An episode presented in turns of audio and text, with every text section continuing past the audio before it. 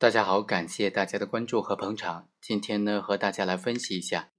事务机关的工作人员利用周上的便利索取他人的赞助费，然后呢就不征应征缴的税款，这种行为该怎么定性呢？构成什么犯罪呢？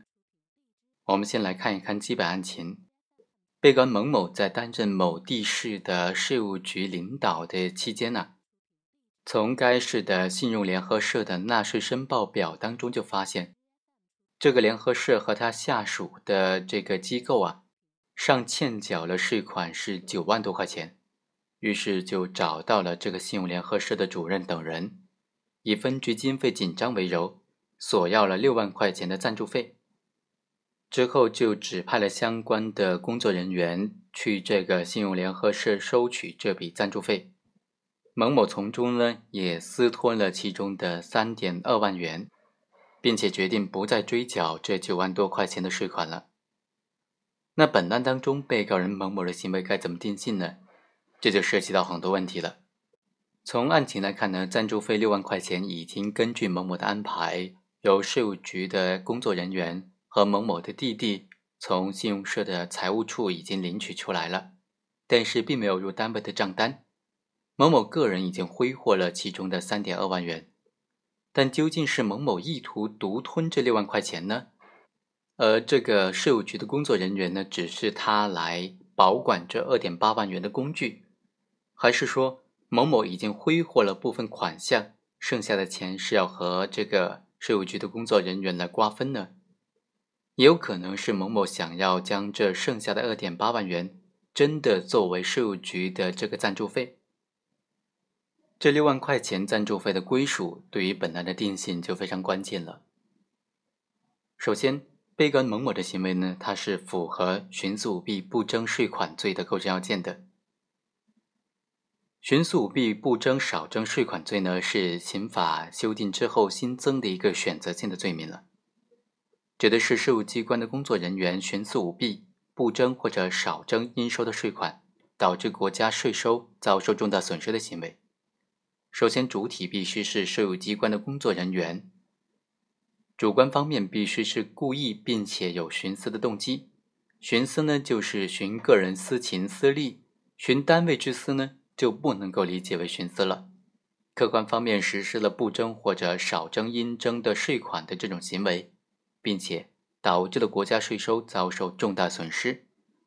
具体就表现为。擅自的决定税收的停征、减征或者免征。本案当中，某某的行为是否构成徇私舞弊不征税款罪，关键在于这个重大损失该怎么理解。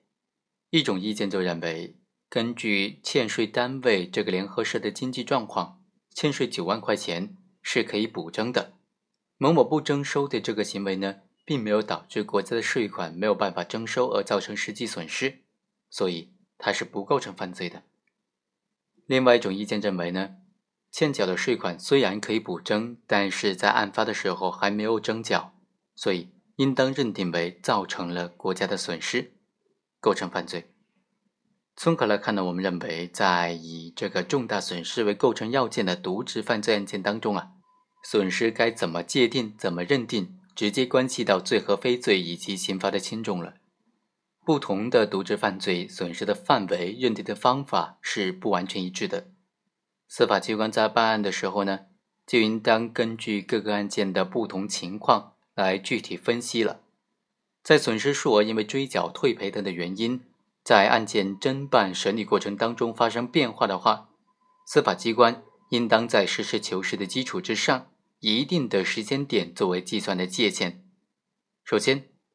在认定是否构成犯罪的时候，犯罪数额损失应当统一于侦查机关立案的标准，以侦查机关立案的时间为界限。如果在立案的时候呢，损失还没有挽回，并且达到了立案追诉的标准，侦查机关就应当依法立案侦查了。当然，侦查起诉机关在办案过程当中，可以根据行为人的主观罪过认罪的态度、数额的大小、追缴退赔的情况等等来综合分析判断。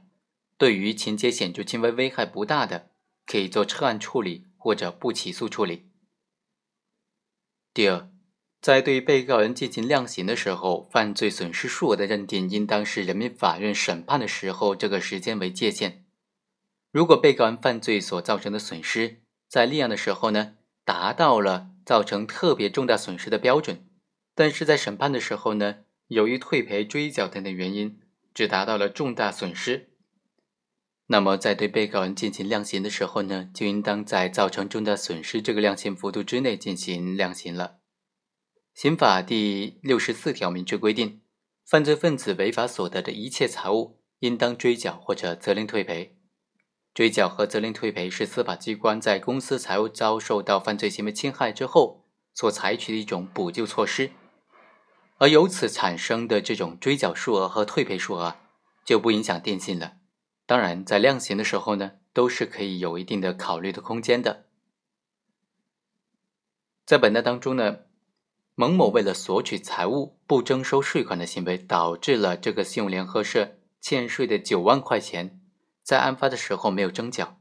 他的行为就符合了徇私舞弊不征少征税款罪。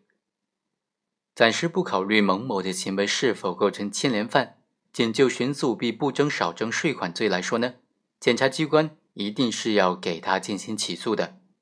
但是这是一个选择性的罪名。罪不能够定性为徇私舞弊不征少征税款罪，